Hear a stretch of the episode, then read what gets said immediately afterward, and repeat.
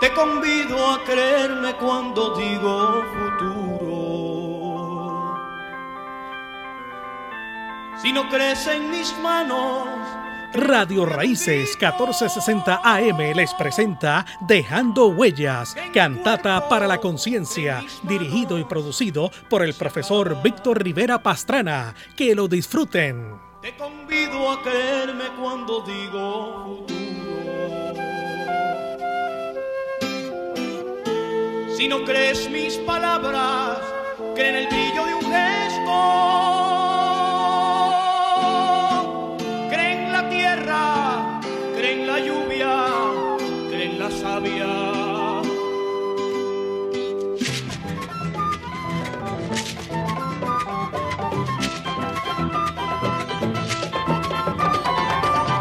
Hay 20 mil nuevas semillas en el valle desde ayer. Hay restos de desesperados, hay el hombre y su mujer. Los hierros se fundieron, ya. Hay la paciencia y queda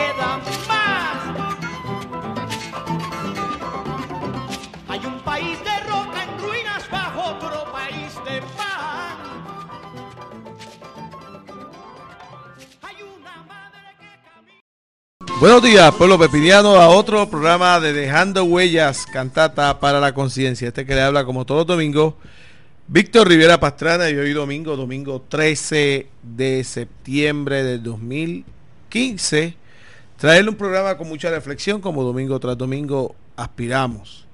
Y hoy, domingo 13, tenemos un programa muy especial, y es un programa dedicado a una figura puertorriqueña muy importante en la política y es el señor, el doctor Pedro Albizus Campos.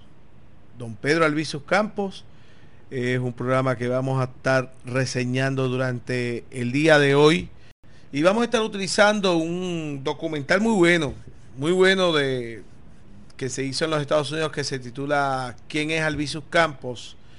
donde diferentes figuras puertorriqueñas hablan de él y hablan del contexto histórico y político donde don Pedro Albizu Campos estaba desarrollando. También vamos a tener eh, jóvenes puertorriqueños como jóvenes de eh, la Universidad del Sagrado Corazón de Puerto Rico, que del año 1987 estos jóvenes puertorriqueños como estudiantes de comunicaciones se motivaron e hicieron un, un documental sobre la vida de don Pedro Albizu Campos. Fue en el 87, hace mucho tiempo, pero en aquel momento eran jóvenes por eso decimos jóvenes. También vamos a tener canciones, canciones que, que aluden a la figura de don Pedro Albizu Campos. Eh, dentro de ellas canciones escritas por William Pérez Vega, poeta de Comerío, interpretadas por, por Andrés Jiménez El Jíbaro. Vamos a tener también eh, estudiantes del Conservatorio de Música eh, cantando canciones de don Pedro Albizus Campos, eh, dedicadas a, Pedro Albizus Campos, perdón. Y vamos a tener también algo muy especial que, que son unos versos de Lolita Lebrón, del, del CD El Cantar de la Sangre. Y estos versos de Lolita Lebrón están tomados del libro Sándalo en la celda. Y José Valdés, pues le pone música a estos versos y también los vamos a escuchar. Todo esto y mucho más lo vamos a tener hoy aquí en Dejando Huellas, cantata para la conciencia. Pero quiero comenzar con una salsita bien chévere, nuestro programa, y esta salsita viene de Rey Barreto. Uno de sus discos eh, de los favoritos de muchos de nosotros tenía una canción que se titula Arber sus campos. Pero nosotros tuvimos aquí en Dejando Huellas, cantata para la conciencia, a Johnny Ortiz la persona que escribió esta canción, el compositor Johnny Ortiz de, de, Isabela, Puerto Rico. Y Johnny Ortiz, pues precisamente aquí en este programa no, nos declaró que esa canción él la escribió pensando en don Pedro Albizus Campos. Aquí con ustedes, comenzamos este programa con Rey Barreto, eh, canción escrita por el isabelino Johnny Ortiz Alversus Campos, obviamente, en alusión a don Pedro Alvisus Campos.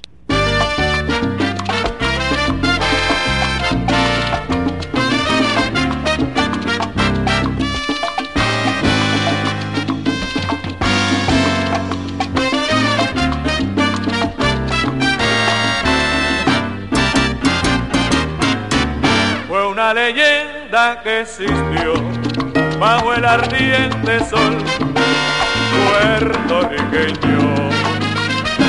Un alma libre y una voz de rebelión en la llanura.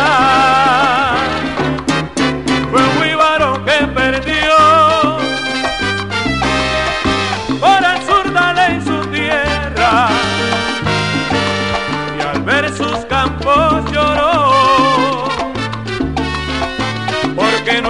encontró clemencia.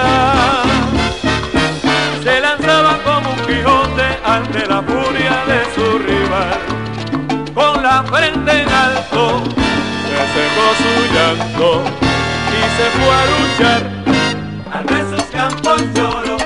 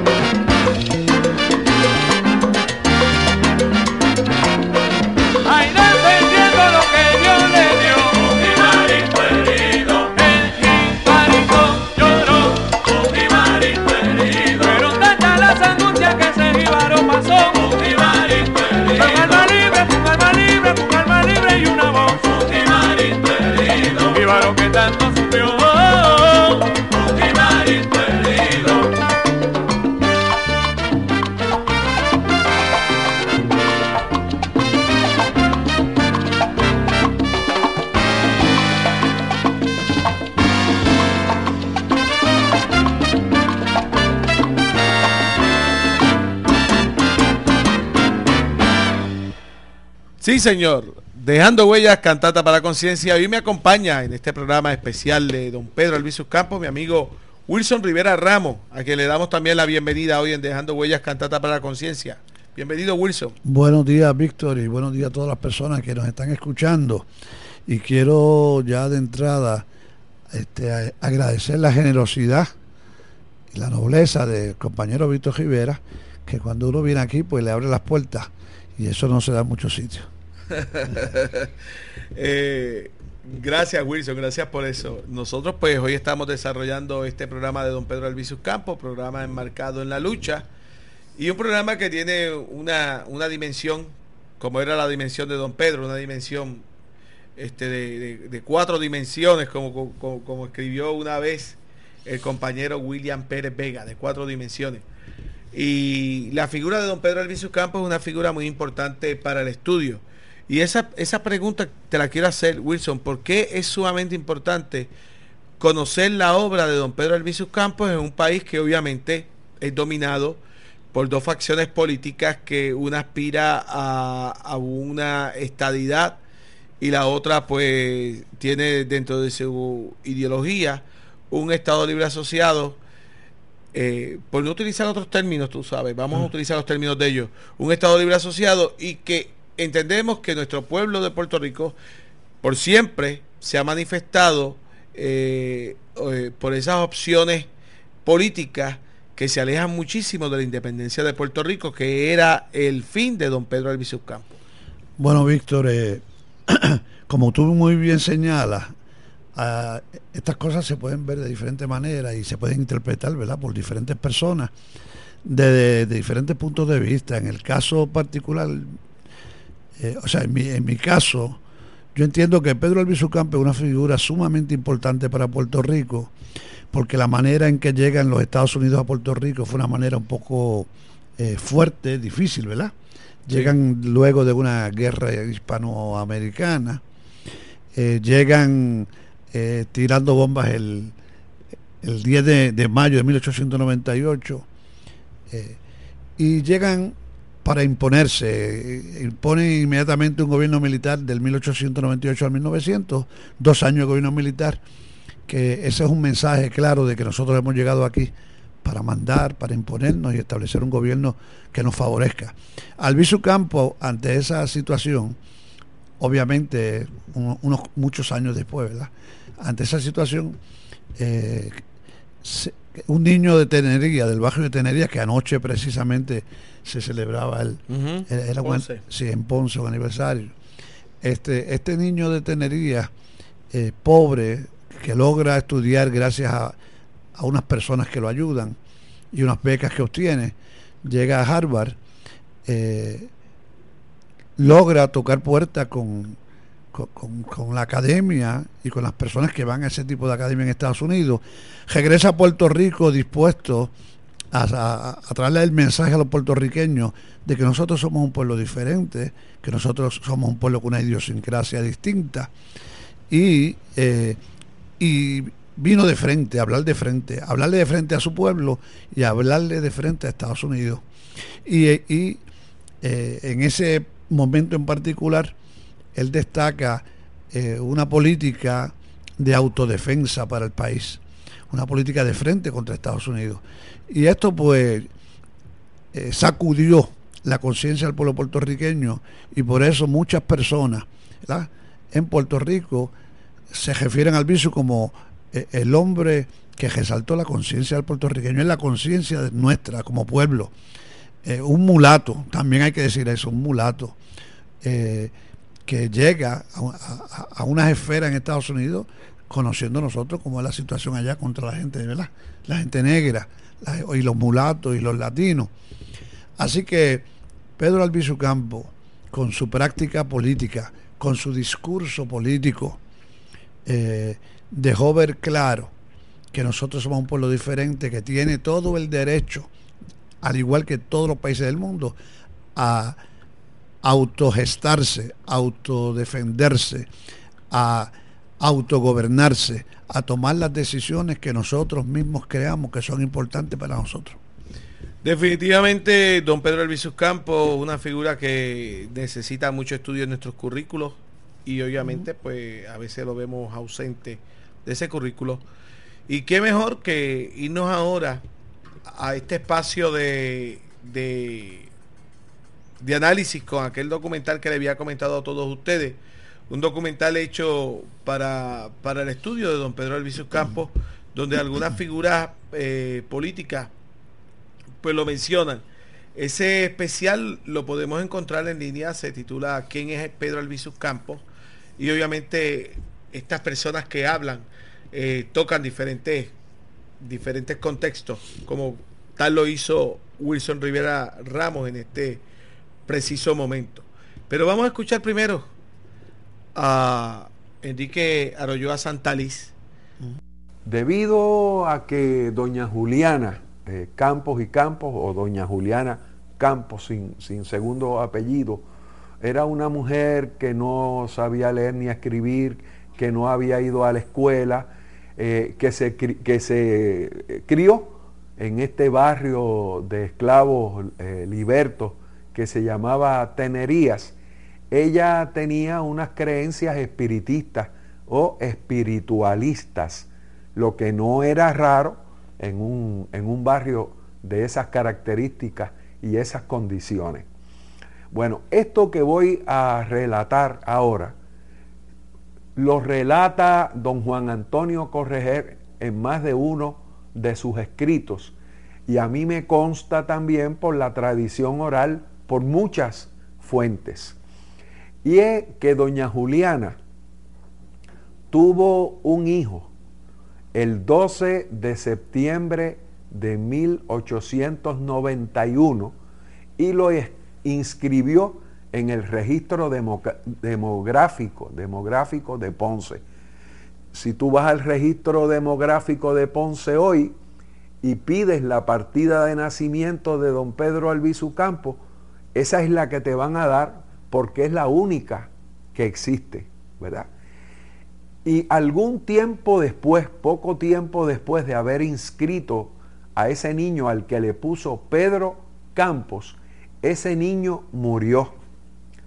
Pasaron dos años y el día de San Pedro y de San Pablo, como decía Albizu en sus discursos, el 29 de junio de 1893, a doña Juliana le nació otro niño yo digo otro niño, pero en las creencias espiritualistas de doña Juliana, no fue que le nació otro niño, fue que el alma de su único hijo Pedro transmigró a este otro cuerpo, ¿verdad? Para ella era su mismo hijo que el alma transmigró a un nuevo cuerpo, según sus creencias, y por eso ella no inscribió a este otro niño que resulta ser el, padre de esta patria, Pedro Albizu Campos. Continuamos, continuamos en su programa Dejando Huellas Cantata para la Conciencia y acabamos de escuchar como esa pequeña introducción, Wilson, también del Pedro Niño.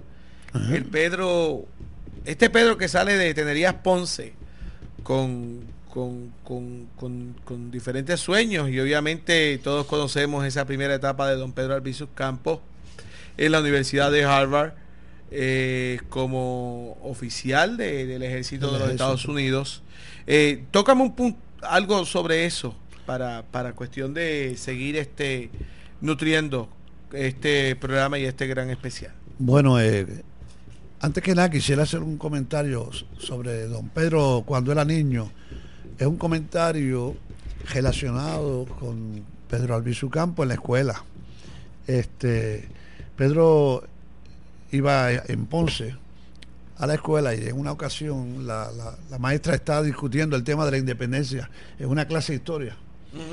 Y Pedro estaba callado, Pedrito, le decía a ella, estaba callado y en un momento dado la maestra dice, Pedrito, pero tú estás muy callado y me gustaría saber qué tú piensas sobre esto de la independencia y Pedro le dice, eh, maestra, lo que sucede es que la independencia no se discute, la independencia se hace. Y yo creo que ese comentario de Pedro a esa edad, que es un comentario de una persona madura, porque todavía eh, al día de hoy hay muchos independentistas, ¿verdad? personas que luchan por la independencia de Puerto Rico, que, que están un poco eh, parados en la visión de, la lucha por la independencia, discurso, ¿eh? que han convertido la lucha por la independencia en un discurso, y es meramente un discurso. Y yo creo que don Pedro ya tenía claro que no es cuestión de, de predicar la independencia, de hablar de independencia, aunque él lo hizo también, ¿verdad? Sino que es cuestión de construir la independencia. La independencia, los procesos de autogestión, uno los vive. Se aprende la autogestión y la autodefensa en un proceso de autogestión. O sea, es como cuando uno dice, ¿cómo tú aprendes a coger bicicleta? Tú, tú aprendes a correr bicicleta montándote en la bicicleta. Tú aprendes a caminar caminando. O sea, no se aprende con un librito y un manual de instrucciones. Y yo creo que a esa edad de, es de hacer ese comentario de que tenemos nosotros que construirnos a nosotros mismos, que construir la independencia, que construir nuestra capacidad autogestora de creación. Yo creo que eso es una, es una visión bien madura, tú sabes. Que nosotros lo aprendemos con los años. En nuestros años de lucha, ya eh, eh, o cuando estamos comenzando, pues comenzamos a hablar, a, conversar, pero realmente uno tiene que construirse, partiendo de uno, como decía Eugenio María de Hosto, ¿verdad? La patria es el punto de partida y eh, yo digo, uno es el punto de partida, ¿verdad? Porque la patria eres tú y la patria soy yo. Ahora, este, don Pedro Albizu Campo eh, estuvo, eh, luego sale de, de, Puerto Rico, se va a estudiar, va a Estados Unidos, llega a Harvard, Allá le hacen ofertas para que esté en West Point, sea oficial del ejército norteamericano y regresa a Puerto Rico. Y se le ofrece, antes de venir a Puerto Rico, en Estados Unidos le ofrecen ser embajador de Estados Unidos en, Latinoamérica, oficial del ejército. Y ahí es cuando él dice aquel famoso pensamiento de que él dijo, si yo hubiera nacido en una patria libre, independiente, me hubiera dedicado a las ciencias o a las artes pero como nací en una colonia, como nací en un país intervenido por otra nación, mi deber es dedicarme a la política. Fíjate que es otro pensamiento también profundo y bastante serio. Ese era don Pedro Alvicius Campos en este especial dedicado a Pedro Alvicius Campos en Dejando Huellas Cantata para Conciencia. Vamos a escuchar ahora la poesía de William Pérez Vega, nuestro amigo de Comerío en la interpretación de, André, de Andrés Jiménez, disco que se hizo en conmemoración del centenario de don Pedro Alvicius Campos, Las cuatro dimensiones de Pedro. Aquí en Dejando Huellas, cantata para conciencia.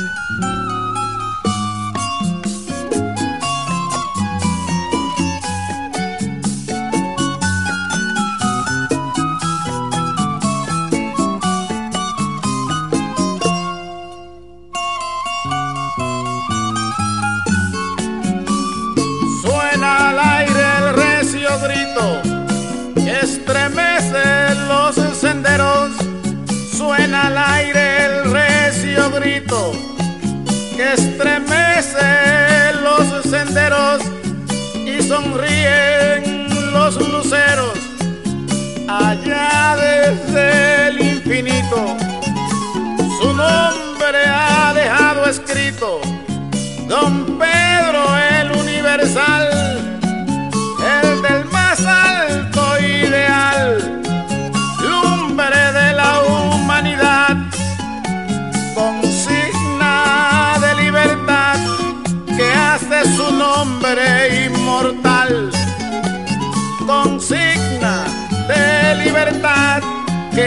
que hace su nombre inmortal.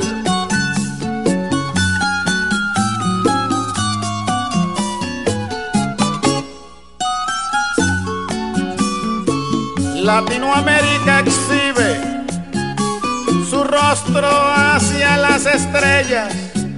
Latinoamérica exhibe su rostro hacia las estrellas.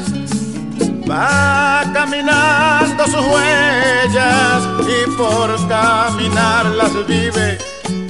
Es consigna que se escribe hacia el eco milenario que don Pedro en su ideario enarbolará del cielo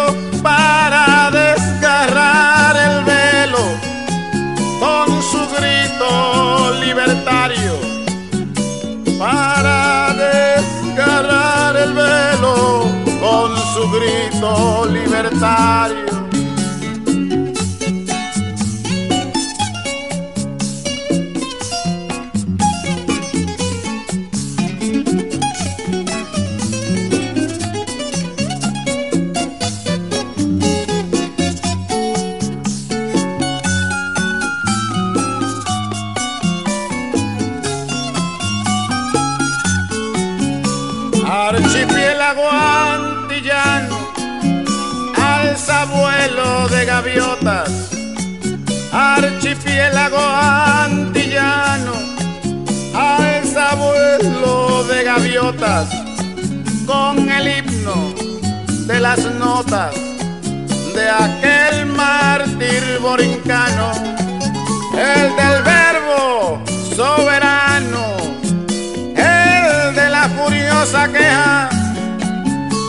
cual laboriosa abeja libó miel de libertad sudorosa de igualdad siendo ala aún tras las rejas sudorosa de igualdad siendo ala aún tras las rejas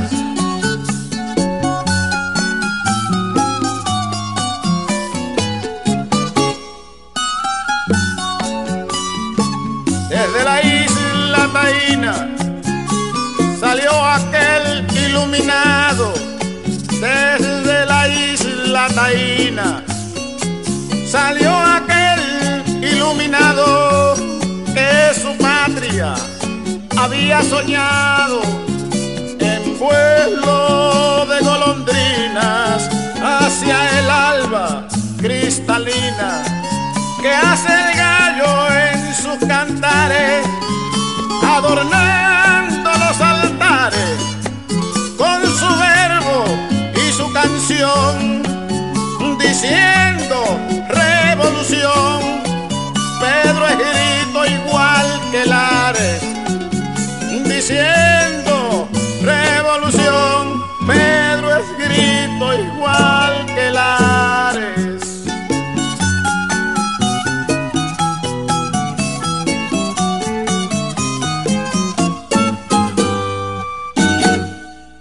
Continuamos en su programa Dejando Huellas Cantata para la Conciencia, aquí por Radio Raíces 1460. Identificamos la emisora, esta es la WLRP Radio Raíces 1460. Somos la conciencia de este pueblo y ya son las 10 y 4 de la mañana en todo Puerto Rico. Y nosotros aquí, en un homenaje especial a don Pedro Albizus Campos, prácticamente, como bien comentó Wilson Rivera, ayer fue su eh, un homenaje allá en Tenerías Ponce, celebrando el natalicio de don Pedro Albizus Campos. Y nosotros pues aquí trabajando también con la figura de don Pedro. Ahora tengo algo para todos ustedes. Como yo le dije que la juventud es muy importante en todo este tipo de, de propuestas, eh, estudiantes de la Universidad Sagrado Corazón realizaron un documental sobre Pedro Albizus Campos. A veces nosotros creemos que los estudiantes de universidades privadas eh, estereotipamos y creemos que solamente la Universidad de Puerto Rico es donde se discute, se habla, se dialoga de todas estas figuras y, de, procesos profundos de política. Eh, y aquí pues vemos estos estudiantes que ellos mismos eh, levantan toda la información y hacen un, un, especial en el año 1987 sobre la figura de don Pedro Albizus Campos. Y yo quiero que todos ustedes la escuchen. Ellos después actualizaron esta información y en el centenario incluyeron otra información más. Así que vamos a escuchar a esos estudiantes, estudiantes universitarios que me imagino que todos andan entre los 18 y los 23 años, eh, realizando un documental sobre Pedro Albizu Campos de la Universidad Sagrado Corazón de Puerto Rico, la, la Facultad de Comunicaciones, aquí en Dejando Huellas. Yo soy del espíritu de cada uno de vosotros. Y si sois pateado y vilipendiado, yo no sería el mismo campo nunca si yo me expatriara voluntariamente, huyéndole a los esbirros, huyéndole a los pelenes, huyéndole a la bomba atómica, huyendo al despotismo de los Estados Unidos.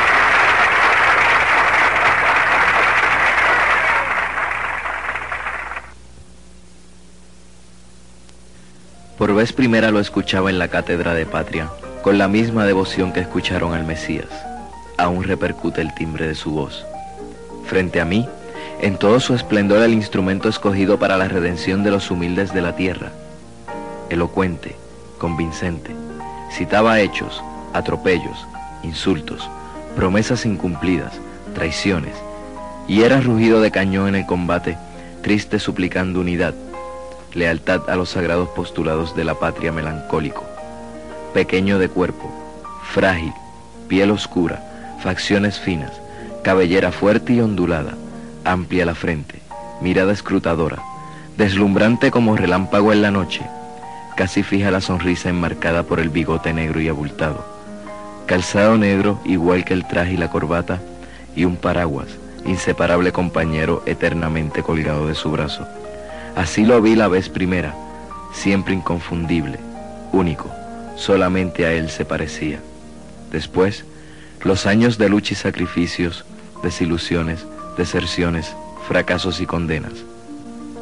Tiempo después, murió, y lo bajaron envuelto en la bandera de la estrella solitaria, la misma que aún ondea vigilada tan de cerca por la otra. Quizás he sido ingrato, no he vuelto a aquel lugar es que juraría que no ha muerto, que recorre los caminos desde Ponce hasta San Juan, de los morrillos de Cabo Rojo a las Croabas, su palabra creciente en la conciencia de los hijos de la tierra. No hay una de sus fotografías que en verdad le haga justicia. Si le hubiera tomado una lente lo hubiera visto igual que yo lo vi, gigante como el yunque, vertical como la palma, bravío como nuestro mar en noche de borrasca, elocuente cual trinal de ruiseñor rápido en la idea como vuelo de pitirre. Ese titán que no llegué a fotografiar es un hijo predilecto de esta tierra, del matrimonio legítimo entre el portugués y la parguera, ahijado del torito de Calley y la marquesa, don Pedro Albizu Campos, un hombre, un patriota. Don Pedro Albizu Campos nació en el barrio Tenerías de Ponce a finales del siglo XIX. La fecha de su nacimiento nunca estuvo claramente establecida. Ni el propio Albizu Campos tenía claro si había nacido el 12 de septiembre de 1891 o el 29 de junio de 1893. Don Pedro era hijo natural de la jornalera Juliana Campos y el comerciante Alejandro Albizu y Romero. Pasó gran parte de su niñez y su juventud en la ciudad de Ponce pero sus primeros pasos escolares los dio en la ciudad de Juana Díaz. Habiendo terminado de estudiar su escuela superior en un corto periodo de tiempo y con excelentes calificaciones, obtuvo una beca para estudiar en los Estados Unidos y sin ninguna clase de esfuerzo, pues siendo un joven talentoso y de buena conducta, además de gozar de una gran popularidad, todos los partidos políticos de la época le brindaron su endoso además de la Junta Escolar, el Ayuntamiento y la Facultad de la Alta Escuela. Se fue a estudiar a la Universidad de Vermont en 1912, siendo el primer alumno del plantel que estudiaba ingeniería. Durante toda su vida estudiantil, se destacó como un joven estudioso y dedicado, obteniendo así los reconocimientos más importantes, tales como un bachillerato en filosofía, maestría en artes y ciencias, grado de químico industrial e ingeniero civil de la Universidad de Vermont en 1918. Unos años después, don Pedro ingresó a la Universidad de Harvard, en donde obtuvo un doctorado en filosofía y letras y un doctorado en leyes. Durante sus años de estudios en Harvard, conoce a la doctora en ciencias naturales, Laura Meneses, con quien contrae matrimonio en julio de 1922 en el pueblo de Juana Díaz. De su matrimonio con Laura procreó tres hijos, Pedrito, Rosa y Laura. En el año 1923, don Pedro ingresó al Partido Unión de Puerto Rico, pero no estuvo mucho tiempo en él, ya que este partido decide formar una colisión con el Partido Republicano y surge lo que se llamó el Partido de la Alianza, que eliminó de sus objetivos políticos en ideal de independencia. Desde mayo de 1924 había ingresado al Partido Nacionalista. En 1930 fue electo presidente de dicho partido. Desde entonces, hasta su muerte, don Pedro se dedicó a intentar materializar sus doctrinas ofrendando su libertad y su vida, y la de muchos compañeros suyos en tal empeño. A pesar de la manera tan radical en que trataba de imponer sus ideales, don Pedro era un gran ferviente a la religión católica, un punto más en el que estaba en desacuerdo con la cultura norteamericana. Entre 1927 y 1930, llevó a cabo una peregrinación por la América Latina, difundiendo sus ideales independentistas y recabando apoyo por la causa. Durante este periodo de tiempo, su esposa y sus hijos se trasladaron al Perú por motivo de seguridad y para facilitar a don Pedro su labor por los diferentes países latinoamericanos. Como presidente del Partido Nacionalista, propulsó un sinnúmero de marchas por los supuestos abusos que cometía el gobierno colonial. Para el año 1936, la Corte Federal expidió una orden de arresto contra Albizu Campos y otros líderes nacionalistas, bajo la acusación de conspirar para derrocar por la fuerza el gobierno de Estados Unidos en la isla. El 31 de julio de ese mismo año, don Pedro es declarado culpable de todos los cargos y se le impone una condena de 10 años a ser cumplida en la cárcel de la princesa ubicada en Río Piedras. Este acto provocó en sus seguidores un gran revuelo y rebeldía, por lo que deciden realizar un acto de protesta por el encarcelamiento del líder el 21 de marzo de 1937.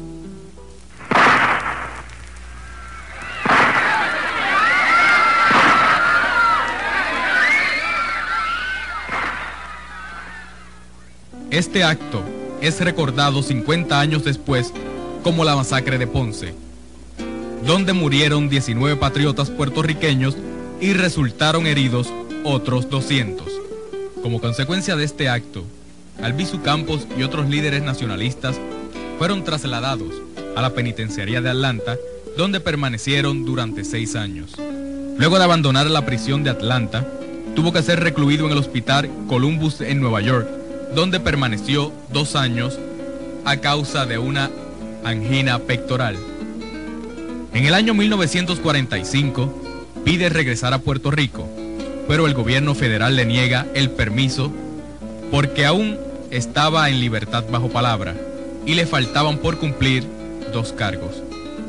Pero su sueño de regresar a la isla se ve cumplido en el año 1947, ocasión en que fue recibido muy calurosamente por todos sus seguidores en un acto celebrado en el Parque Sixto Escobar. En esta ocasión se reafirma nuevamente en su lucha abierta contra el colonialismo. En octubre de 1950 estalla una insurrección nacionalista en frente de su casa localizada en la calle Sol, esquina Cruz del Viejo San Juan, donde Pedro Albizu es arrestado nuevamente. A causa de estos actos, Albizu es enjuiciado nuevamente y condenado a 80 años de prisión, acusado de 12 violaciones a la ley de Mordaza y culpable de ataque para cometer asesinato. El gobierno trató de ridiculizar la participación de Albizu en la insurrección presentándolo como un cobarde. La prensa de la isla trató de presentarlo como un líder fatulo que mandaba pero no va. Se comenzó una campaña contra él, bajo las insinuaciones primero y después, cuando Albizu declaró que lo estaban quemando con radiaciones atómicas, de que estaba loco y sufría un tipo de demencia precoz. Se trató de minimizar su actividad, se borró de los libros de historia y se le humilló en la prisión, física y moralmente.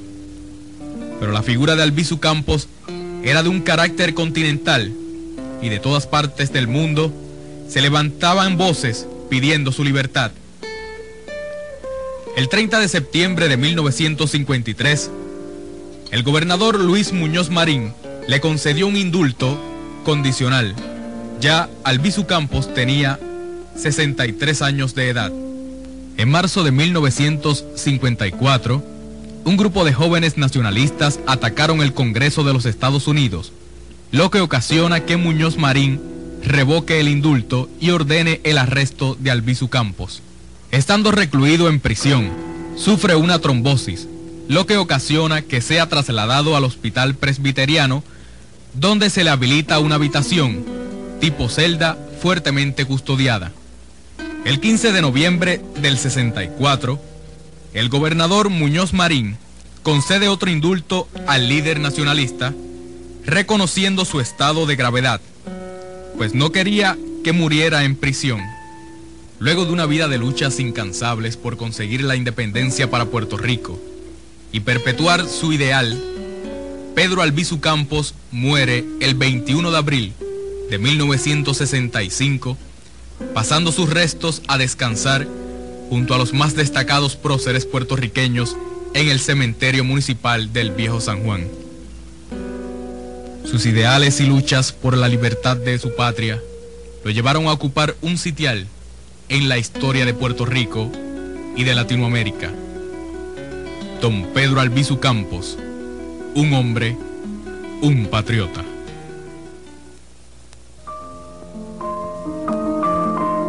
Y continuamos, continuamos en su programa Dejando Huellas, Cantata para la Conciencia. Y agradecemos muchísimo a esos estudiantes de la Universidad del Sagrado Corazón. A Wilson. Definitivamente, esos estudiantes nos dan, nos dan a demostrar que nosotros nos equivocamos cuando los adultos cuando señalamos que la juventud está perdida. Bueno, la juventud no está perdida. Eh, y, si, y si lo estuviera, ¿cuánta responsabilidad tenemos los adultos de que eso se hace. Y, y, ver a esos estudiantes a nivel universitario hacer un documental de esta índole profundizando detalles, detalles sobre la historia de don Pedro Elviso Campos, porque de eso se trata. Se trata de, educar a un pueblo con el, con el referente al, al proceso histórico, independientemente estés de acuerdo o no estés de acuerdo. Una de las funciones, entiendo yo, de la escuela en cualquier país del mundo, no solamente en Puerto Rico, y otros países lo hacen, es enseñar la historia de, de, sus grandes hombres, de sus grandes personas, hombres y mujeres, ¿verdad? Eh, porque personas que, que, han construido lo que somos, porque nosotros, esa, esa es la cara de lo que es un Puerto Rico, en el caso nuestro. Este, y yo creo que las la, la, la escuelas de nosotros han pecado un poquito ¿verdad? de omisión porque en los años 60 y 70, que era especialmente los 60, cuando se hablaba de aquello de la, de la, de la, de la teoría de la, de, la conspiración del Estado para que estas cosas no se dieran, era del silencio. Eh, pues entonces no se enseñaba mucho eh, la historia de Puerto Rico, se pretendía no enseñar la universidad. Cuando yo estuve en la universidad tuvimos que pelear, pelear en el sentido no figurado de luchar. Eh, pretendían eliminar la historia de algunos de los programas de, que se enseñaban en la universidad y tuvimos que decir, mira, no, esa es nuestra historia, eso somos nosotros. ¿Cómo ustedes nos van a eliminar a nosotros del panorama? O sea que yo entiendo que estos estudiantes de, de ¿tú dijiste el Sagrado Corazón? Sagrado Corazón de Puerto Rico, el Sagrado Corazón. esa universidad. Bien, el Sagrado Corazón hay que felicitarlos. Ellos están eh, ejerciendo su derecho a construirse ellos mismos a través de la construcción de nuestra historia. Y ya y esos estudiantes pues ya, ya están en otra edad porque ese, documental lo hicieron en el 87, pero tengo entendido que continúa esta escuela, que es una de las escuelas de más reconocimiento de comunicaciones en Puerto Rico y no es del Estado, es una, una universidad totalmente privada y, vemos la calidad, la calidad de trabajo que se está haciendo en el Sagrado Corazón con relación a las comunicaciones. Y saludamos a Armando Pacheco Matos, que ya pronto tenemos una bomba de, de, Patria y Cultura escrita por Armando Pacheco Matos, que está en sintonía, Javier Viaggi, mi, mi sobrino Diego Rivera Y de Chicago a Luis Pérez Fontanés, Luis Pérez Fontanés de mi mismo barrio, del barrio Palos Blancos de Corozal, un saludo que me estaba escuchando el domingo pasado y luego vi el mensaje que me dijo, escuché el programa completo desde Chicago, lleva 31 años viviendo en Chicago, Puerto, en Chicago, en los Estados Unidos. Inés Pagani y Héctor L. García, todos se conectan mediante wlrpam.net y le mandamos un gran saludo a todos ellos en sintonía. Pues después de esa gran biografía que nos han dado los estudiantes del Sagrado Corazón, vamos a escuchar esta canción biográfica de Andrés Jiménez, el Jíbaro, eh, señor director, la 07, Pedro Albizu Campos, aquí en Dejando Huellas. Mira, este próximo jueves.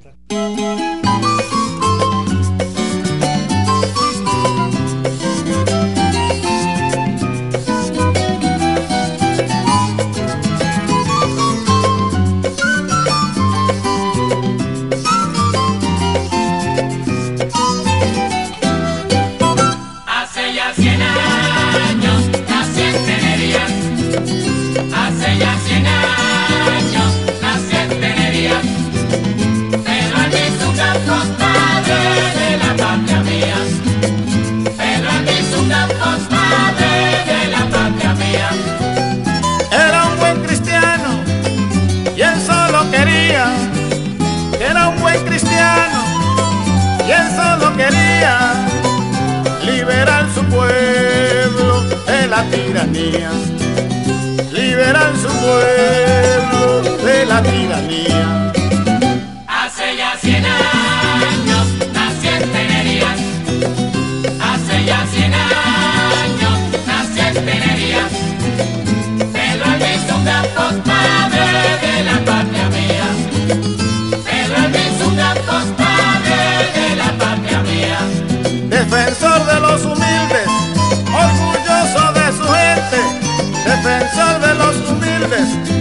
Orgulloso de su gente. Don Pedro el sacrificado, Pedro el patriota valiente. Don Pedro el sacrificado, Pedro el patriota valiente. Hace ya cien años nací en Tenerías. Hace ya cien años nací en Tenerías.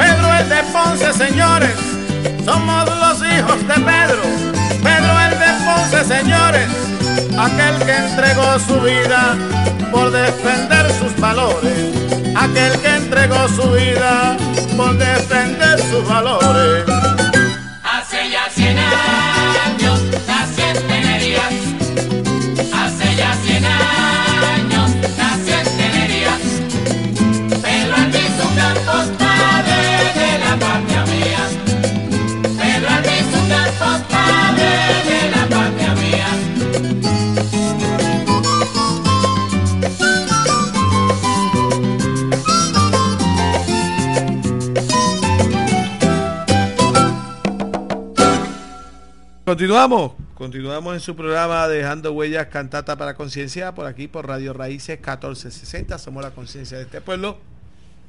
Y saludamos a Doña Rosa Soto, Doña Rosa Soto, gracias, gracias eh, por siempre estar pendiente a nuestra programación y pendiente a todo lo que hacemos.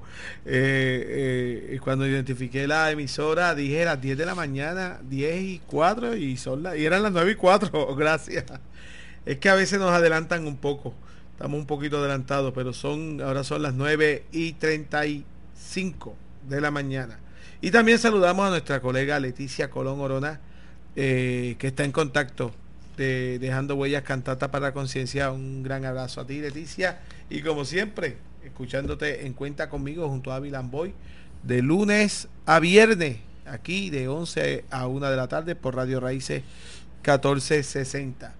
Y nosotros continuamos este diálogo, este especial de Pedro Albizus Campos, pero antes queremos hacer un anuncio, y el primer anuncio se lo doy a Wilson Rivera Ramos, porque es un anuncio muy importante y tiene que ver con las comunidades. Las comunidades de San Sebastián. Vamos a escucharlo por ahí. Sí, mira, Víctor, es que tú sabes que se comenzó aquí en Alto Sano Sonador a luchar contra una torre de comunicación, contra la construcción de una torre de comunicación y unas antenas. Eh, es- eso hace cinco años. Trabajar, sembrar, nos permite cosechar, ¿verdad? Y el próximo martes 15 de septiembre, a las 9 de la mañana, nos estaremos reuniendo no solamente en la comunidad de Alto San Sonador, sino 32 comunidades en Puerto Rico que componen el Frente de Comunidades contra la Proliferación de Antenas en Puerto Rico. Nos estaremos reuniendo en el Escambrón en San Juan para marchar desde el Escambrón hasta el Capitolio, porque es importante esa actividad, además de que nos demuestra que triunfa el que lucha, porque ese día en el Capitolio estaremos radicando un proyecto de ley, un proyecto de ley redactado con las necesidades de las comunidades y por la gente de las comunidades. Se estará radicando en el Capitolio con el aval de la, senadora María Luz de Santiago, el senador Larry Silhammer y el otro senador eh, Cirilo Tirado. Es un proyecto tripartita en ese sentido de la presentación, porque la redacción eh, reconocemos el trabajo de las comunidades y también la asesoría del señor Víctor Alvarado, que es asesor ambiental de la senadora María Luz de Santiago. O sea que eh, es importante porque la ley 89-2000, que es la que rige actualmente, ese es el Estado de Derecho actual para ubicación y construcción de torres de comunicaciones en Puerto Rico, fue una ley redactada por la influencia y el poder de las empresas. Eh, hubo mucho cabildeo de parte de las empresas y se, y se terminó eh, aprobando una ley que favorece a las empresas billonarias eh, relacionadas con las, con las comunicaciones en Puerto Rico. Ahora estamos buscando que se apruebe un proyecto de ley diseñado, redactado por las comunidades para que responda a las necesidades que la gente como tú y como yo eh, vivimos allí en esas comunidades, pues necesitamos. Ustedes saben que las comunidades, mire, en las comunidades de, de- este país, ¿quiénes viven allí? Allí viven los hijos, los hermanos, los padres, los tíos, los abuelos de los trabajadores de Puerto Rico. Así es que esta es una lucha de los trabajadores de Puerto Rico, de las comunidades trabajadoras, trabajadoras en Puerto Rico, contra las empresas billonarias que se han dedicado en los últimos, en la última década a construir torres de comunicaciones cerca de las comunidades pobres, de las comunidades de los trabajadores, Y no sé por qué no construyen esas torres cerca de las comunidades donde viven los dueños de estas empresas. No, no, en la vida. Y esa eh, marcha nuevamente 15 de septiembre. A las 9 de la mañana, eso es el próximo martes, y estamos convocando a todo el pueblo, a todo el pueblo que pueda darse cita ese día allí. Y de hecho ya, mira, los preparativos, la cosa se ve bastante bien. Hay guaguas saliendo de diferentes lugares. En el caso de, en, Aguadilla, por ejemplo, hay una guagua que va a estar saliendo de los predios del estacionamiento de Rooms to Go en la, en la cajetera número 2, allí en Aguadilla. Y van guaguas de diferentes lugares, desde Juanadía, de, de Guánica, de Caguas, de Barceloneta, bueno, de diferentes lugares. Así es que esperamos que, que estén con nosotros allí. Sí, para San Sebastián va a salir una guagua, este, se pueden comunicar con Zulma Figueroa que está coordinando la transportación y, apuntando a la gente que va al 87 787 perdón 949 3581 787 949 3581 y e invitamos a toda la comunidad de Alto San y que de hecho eh, se reseñó esta actividad en las noticias locales de Wora TV y cuando la periodista le, cuestiona a Wilson de dónde surge todo esto y Wilson dice todo esto surge y todo esto se fundamenta en la lucha de Altozano y Sonador. Este, así bien él lo manifiesta y yo entiendo que eh, la representación de Altozano y Sonador es muy importante, muy importante en esta actividad de esta marcha, porque Altozano y Sonador, además de haber ganado esta lucha en los tribunales, creó una jurisprudencia que es la que se está utilizando en todos los casos. En los siguientes casos, la jurisprudencia que se está utilizando para fortalecerlos es el caso de Altozano y Sonador. Así Víctor. que todos invitados. Víctor, me gustaría señalar, ya que estábamos hablando aquí de, de- de la figura de Pedro Albizu Campos, Sí, adelante. me gustaría señalar que este proceso de construcción de, una, de un frente, que es como se llama ahora, el Frente de Comunidades contra la Proliferación de Antenas, eh, en cierta medida es un proceso descolonizador. Es descolonizador porque es un proceso gestor, ¿no? De autogestión, autogestor de las comunidades. O sea que, y en la medida en que la gente eh, se levanta y lucha por eh, conseguir aquellas cosas que, que entiende que deben conseguirse, que, que son buenas, está un proceso de luchar por, su- por sí mismo. Y, y la autogestión eh, te lleva a ti precisamente a, a encontrarte a ti mismo y a desarrollarte. Hemos visto mucho desarrollo en las personas que están en estas comunidades, ¿verdad? Así es que le, le pedimos a todo el mundo, que a todas, y especialmente a, aquellas- a todas aquellas personas que tienen una conciencia de, de- de cambio social, de autogestión, que se den cita en esa actividad el próximo eh, 15, martes 15 a las 9 de la mañana. Eh, todos ah, vamos a comenzar caminando desde eh, el escambrón hasta el Capitolio. Esa actividad va a ser una actividad sumamente importante. Recordemos, 15 de septiembre, eh, el Escambrón. escambrón y vamos a marchar hasta el Capitolio. Así que, como le dije a todos ustedes, que hay transportación. Nosotros continuamos en su programa Dejando Huellas Cantata para Conciencia y ahora en este especial que de don Pedro Albizu Campos escuchamos la canción prácticamente biográfica de don Pedro interpretada por Andrés Jiménez en ese disco de edición especial que se hizo a 100 años el centenario de don Pedro Albizu Campos. También escuchamos dentro de las canciones Cuatro Dimensiones de Pedro.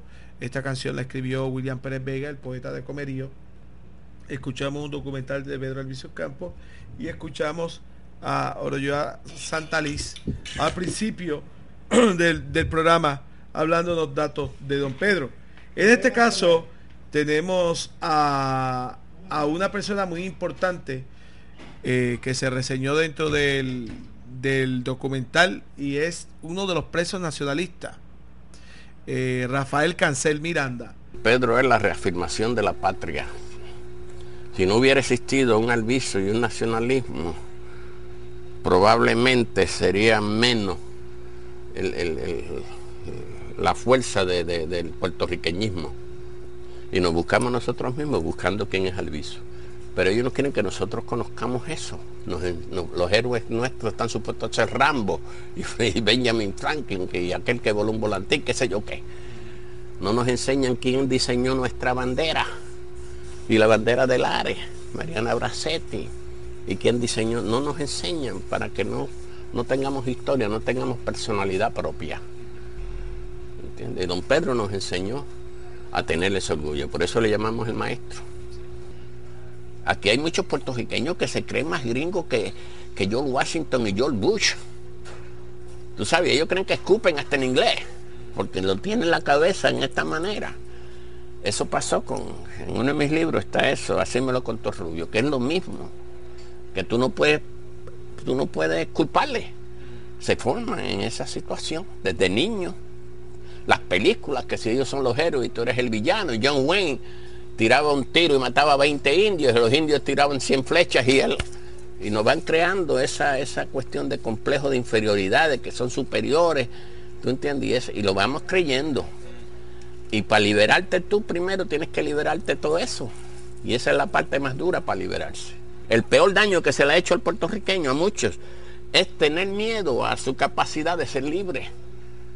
Que te aceptan hasta el final la esclavitud porque se creen incapaces de ser libres. Y eso es peor que la masacre Ponce, que la masacre y la masacre Río Piedra. Porque te han masacrado el psíquico. Te han matado aquí. Que es la peor de las muertes. Te han matado aquí. Y Alviso, pues, decía las verdades. Tú lees Alviso y tú estás viendo, mira, Alviso dijo hace más de 60 años, la colonia nos va a llevar de dueños a gimaos. De patronos, y yo digo la palabra patrón, de patronos a, a peones. Mira, 60 años después. Puerto Rico 60 años atrás era dueño de casi todo en Puerto Rico. Los negocios, los colmados, la fajetería, todo. Hoy en día somos ajimados, lo dijo don Pedro hace más de 60 años. El coloniaje de dueño nos va a convertir en ajimados. Hoy el que menos manda en Puerto Rico es el puertorriqueño.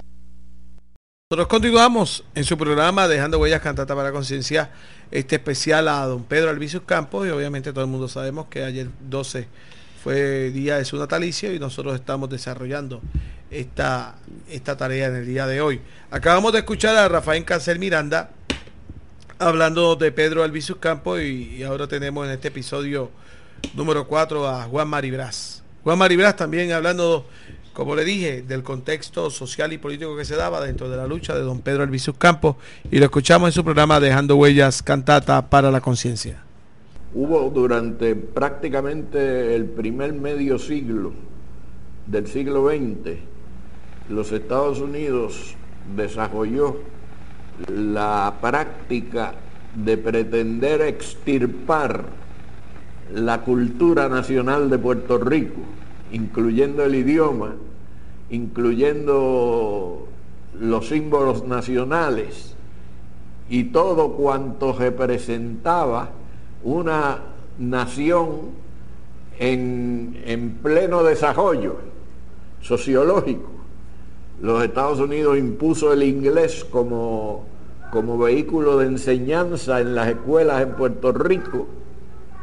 En esta misma escuela donde yo cursé de primero a sexto grado, cuando era un niño, llevaban a uno ahí al patio por la mañana y tenía uno que levantar la mano derecha, I pledge allegiance to the flag of the United States of America, etcétera, etcétera, sin que nosotros supiéramos qué quería decir aquello.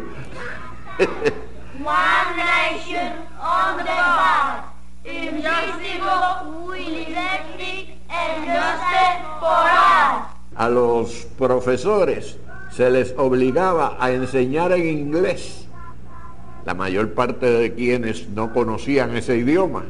Y entonces lo que hacían es que cerraban la puerta y hablábamos en español, estudiantes y maestros, y cuando veían que llegaba alguien, el maestro decía, Children English.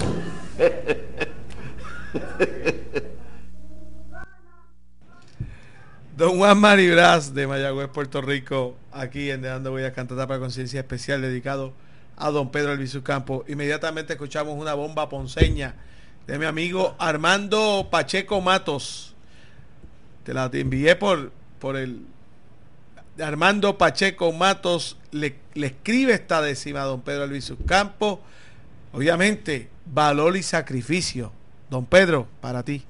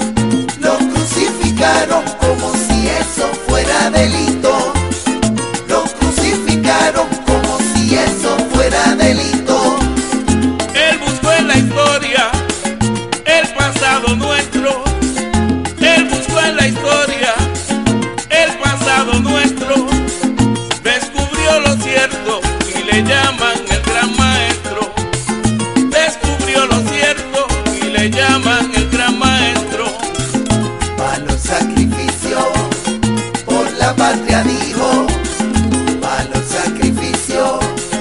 por la patria dijo, los crucificaron como si eso fuera delito.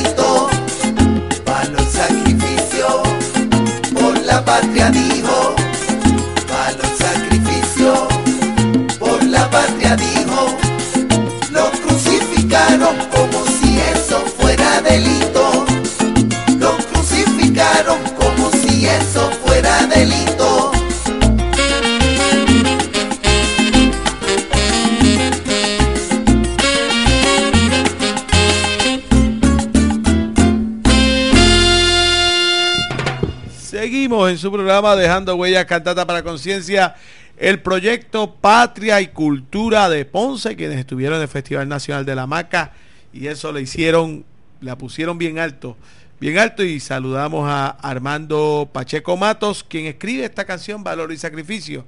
Y nosotros muy contentos en Dejando Huellas Cantata para Conciencia en Radio Raíces porque hubo una situación particular durante la semana y terminó con un desenlace feliz y es nuestro amigo Martín Martín Pérez González.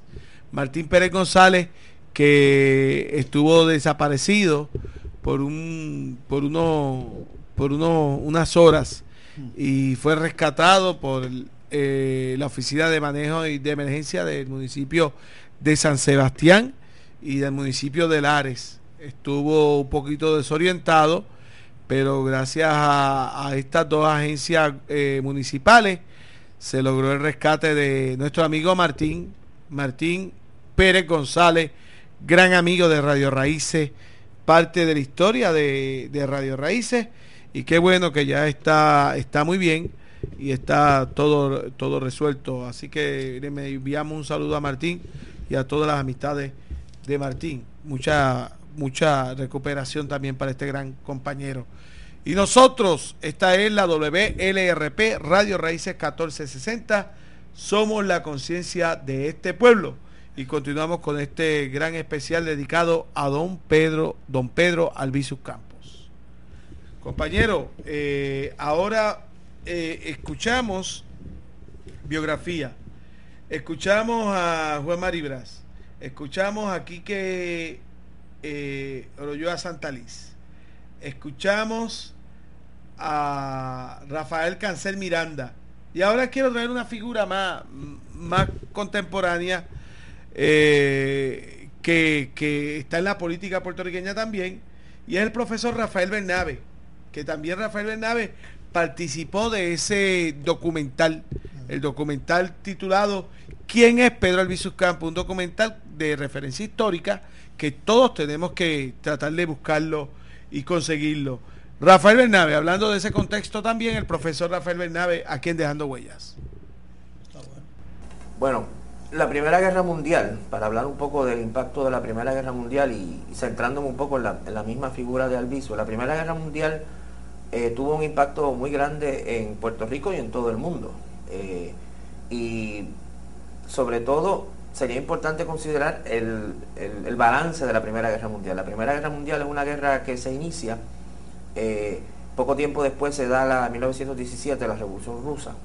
Y en parte como respuesta a la Revolución Rusa, el presidente Wilson eh, lanza una famosa proclama que se llama los, 14 puntos, entre otras cosas que señalaba que esta iba a ser una guerra por la democracia, en la medida que los Estados Unidos intervenían en la guerra. Iba a ser una guerra por la democracia y iba a ser una guerra por la autodeterminación de los pueblos. Había una, una, una promesa de que esta guerra iba a traducirse en el reconocimiento de, varios imperios muy grandes, el imperio ruso, el imperio austrohúngaro, que incluían muchas nacionalidades y había la exigencia de la independencia de muchas de esas, de esas nacionalidades y además empezaban a surgir en otros países como la India movimientos por la independencia de países coloniales. Y había la esperanza, se generó la esperanza en mucha gente y uno de los que tenía esa esperanza, por lo que podemos ver hoy en día, era el joven Albizu Campos en ese momento, se surgió la esperanza de que efectivamente la guerra iba a generar un mundo más democrático, un mundo más igualitario, un mundo donde se iban a reconocer los derechos de las, de las naciones oprimidas y de los pueblos, o por lo menos de algunos pueblos coloniales. Y el resultado de la guerra fue una desilusión muy grande para todos los que albergaban esa ilusión. El resultado de la guerra fue eh, la derrota de unos imperios por otros y la imposición sobre los derrotados de unas condiciones eh, terribles y el no reconocimiento de los derechos de, buena parte de, los países o las naciones oprimidas, empezando por las naciones eh, coloniales. Y si uno lee algunos textos de Albizu de ese momento, ¿verdad? que todavía era muy joven, eh, reflejan esa desilusión. Eh, nosotros pensábamos que la guerra iba a traer la democracia, nosotros pensamos que la guerra se estaba, se estaba luchando por el derecho a la autodeterminación y después de la guerra nos dimos cuenta que no fue así me parece, no, se ha estudiado poco y realmente hay poca documentación, pero me parece que ese fue un momento, uno de los momentos en que Albizu Campo, eh, que, que se había, por ejemplo, había sido voluntario en el ejército norteamericano durante la Primera Guerra, quizá en parte nutriendo o aceptando esa, esa visión de una guerra por la democracia, eh, que él empieza a recapacitar, que empieza a entender la naturaleza del imperialismo, empieza a entender la naturaleza de un mundo donde hay varios poderes que controlan la política internacional, uno de los cuales es Estados Unidos, y que no van a reconocer los derechos de las naciones oprimidas y de los pueblos coloniales. Y él empieza entonces un poco a moverse eh, hacia una posición, en el caso de Puerto Rico, eh, independentista. Y continuamos, continuamos en su programa Dejando Huellas Cantata para Conciencia, especial a don Pedro Albizu Campos. Y qué bueno, ahora, como yo le dije a todos ustedes, que la juventud tiene un papel importantísimo en este programa. Yo quiero que ustedes escuchen, ustedes perdonen un poco la, la, la calidad musical, pero es que esto, esto lo hicieron unos estudiantes de, de la escuela de la Escuela del Conservatorio de Música de Puerto Rico. Y la estudiante Sofía Paola, muy jovencita, Sofía Paola, sumamente jovencita, es la que escribe la canción. Entonces aquí está en el piano Yariel Mercado, en el bajo está Alex Maloy, en la guitarra está Luis Gilbert y Giancarlo Reyes, el baterista es Gustavo Bureau y en la percusión es de Ángel Colón y Edwin Collazo. Y esta niña esta joven, eh, Sofía Paola, y escribe estas letras. Un pueblo reprimido, criatura sabia ha recibido, desarrollado en tiempo de cambios, sin apariencia de un semidios, con pensamiento de transformación que lo ha movido a conocer la insurrección. Y el coro dice, el negro de Ponce, con lucha armada, con lucha armada inspira la revolución. Y esta niña le escribió en negro y esto fue lo que tú tomaste al principio de mulato y negro. Y esta es una estudiante que no, llega a los 18 años. Vamos a escucharla. Vamos a escucharla. Estos estudiantes del Conservatorio de Música allí, en, ellos con su cámara de su celular o lo que sea, pues ellos hicieron esto. Hicieron este trabajo, el negro de Ponce, y lo subieron a YouTube y nosotros lo queremos compartir con ustedes porque tiene mucho, mucho valor de que la juventud puertorriqueña también se, se anime a conocer sobre Pedro Albizu Campo.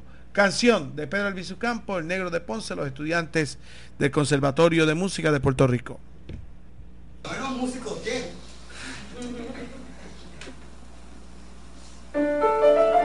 Un pueblo reprimido, criatura sabia recibido desarrollado en tiempo de cambio, sin apariencia de you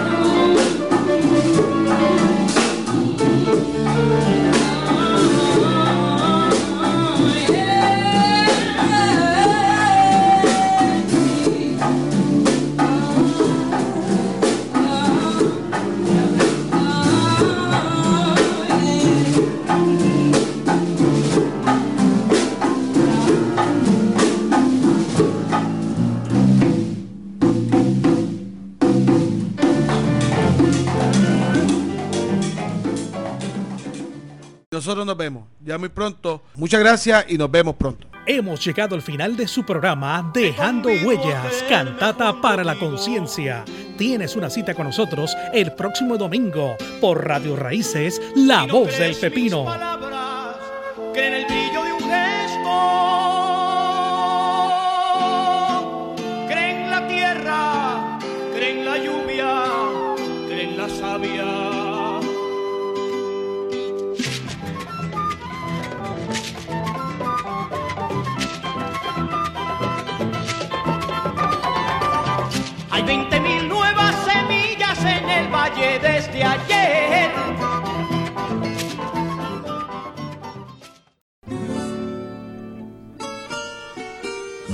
Esta es la WLRP, Radio Raíces, La Voz del Pepino, 1460 AM en el cuadrante de su radio.